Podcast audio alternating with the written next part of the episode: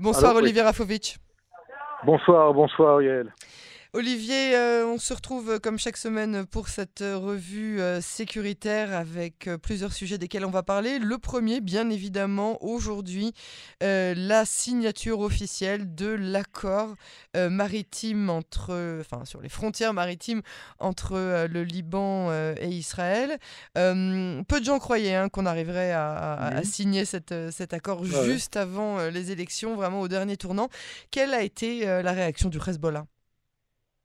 Le Hezbollah, depuis le départ, essaie de, prouver, de montrer que c'est lui qui est derrière l'accord. Évidemment, c'est n'importe quoi. Mais euh, le fait même qu'il applaudit cet accord, comme le reste d'ailleurs des factions euh, euh, libanaises différentes, hein, qu'elles soient chrétiennes ou qu'elles soient musulmanes, et là on parle d'une organisation terroriste Hezbollah, prouve l'importance de l'accord, en tout cas le fait que pour la première fois dans l'histoire, Israël et le Liban ont signé un, un accord. C'est pas un accord de paix, c'est pas une normalisation, mais c'est un accord important qui marque, euh, comme vous avez dit, la, frontière maritime, en tout cas près de plateformes de, gaz. C'est très important. Et c'est peut-être aussi, d'une manière euh, paradoxale, euh, pour la première fois, le Hezbollah n'a pas vraiment grand-chose à dire contre Israël pour ce cadre-là. Il ah perd un petit peu oui, je veux dire, il perd un peu de ses, de ses munitions ou de sa critique, puisque si cet accord est bien, et on parle d'un accord, on ne parle pas d'une décision, si cet accord est bien, c'est-à-dire qu'il est, il est bien grâce à ceux qui l'ont signé cet accord. Donc il est bien pour le Liban, mais il est aussi bien parce qu'Israël et les, Américains euh, sont arrivés à cet accord. Donc quelque part, on est dans une situation pour le Hezbollah où on est toujours anti-israélien, toujours anti-américain, mais on ne peut pas mettre, je dirais, de côté l'implication israélienne ni euh, américaine. Donc, de manière paradoxale, le Hezbollah est obligé de reconnaître la présence israélienne, l'État d'Israël, dans cette situation-là. Et là, on arrive à un, paradoxe euh, euh, inconnu jusqu'à aujourd'hui.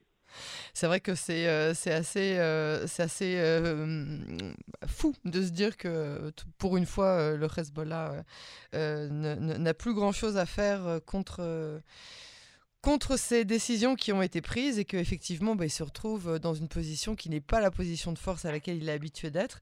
Euh, dans la même euh, région, de nouvelles cibles syriennes qui ont été détruites par Israël, des attaques hein, qui ont été attribuées, voilà, attribuées à Israël. la, politique israélienne reste toujours la même. On dit rien, on dit pas que c'était nous, on dit pas que c'était pas nous.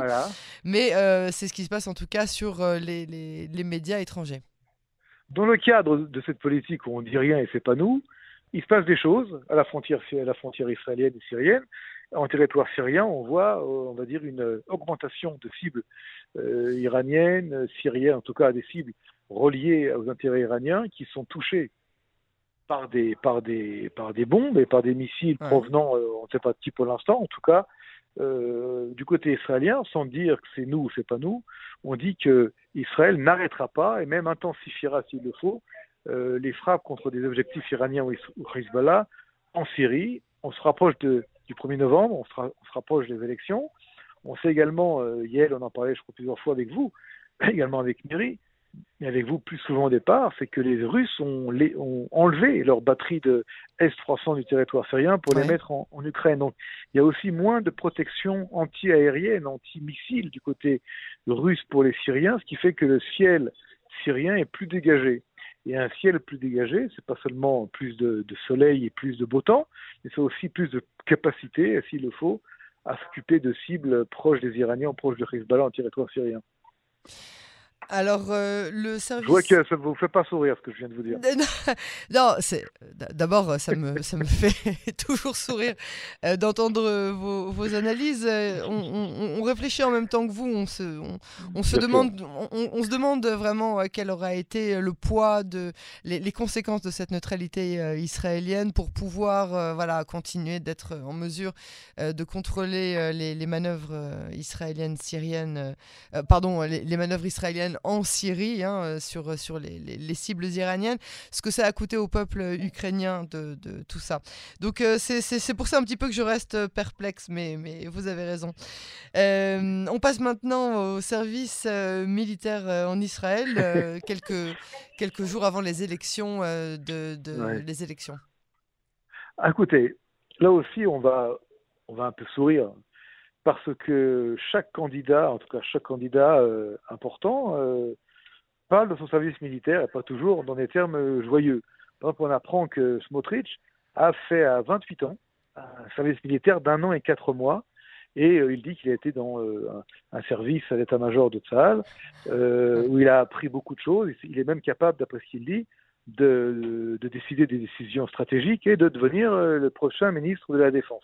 Qui fait évidemment sourire les autres candidats, dont entre autres, dont, entre autres Benny Gantz, qui a été chef d'état-major, je rappelle, et également Eisenkot, qui lui aussi a été chef d'état-major, qui disent en un an et quatre mois, euh, là où tu as été, c'est compliqué de devenir euh, chef d'état-major, euh, pardon, ministre, de la Défense. Et on a même Yoav Galant du Likoud, donc qui est un, associé de ce parti de Smotrich, qui lui commence à dire mais de quelle manière tu as le droit pilote, moral. Lui, hein, Yoav Galant. Non, non, pas pilote, lui était chef, non, non, il était chef des, commando marin. Ah oui, c'est ça, c'est ça. Donc euh, c'est pas grave, c'est pas grave. il, aurait peut-être voulu être pilote. En tout cas, il était, euh, euh, il était une, grosse pointure dans les commandos marins. Il a été également général du, Sud et candidat à être chef d'état-major de l'armée israélienne.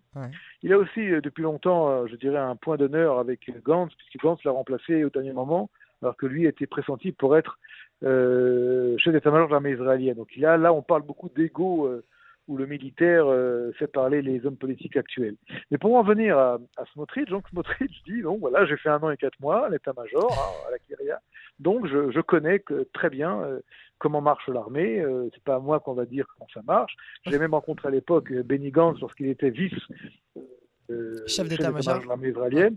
Donc, je suis aussi capable que lui. Et, et en face de lui, on a Lapide, l'actuel Premier ministre, qui, lui, est dans une tourmente parce que on a interviewé sa femme et on lui a demandé où était ton mari à l'armée. elle n'a pas su répondre. Elle a paniqué, elle, s'est même échappée de la caméra en, en, voulant esquisser les questions, ce qui a évidemment euh, produit beaucoup de, de, rire et de critiques de la part de la presse israélienne, qui évidemment euh, pense qu'elle n'est pas du tout euh, claire dans ce qu'a fait son mari. Tout ça vient pour vous dire que le Sherut Tzvaï, donc le service militaire israélien, s'est euh, mis euh, à l'honneur de cette campagne électorale. Nous sommes à quelques jours du scrutin du 1er novembre. Absolument. Olivier euh, Rafovitch, merci beaucoup pour cette analyse et à la semaine prochaine sur Calin Français. À très bientôt, Yael.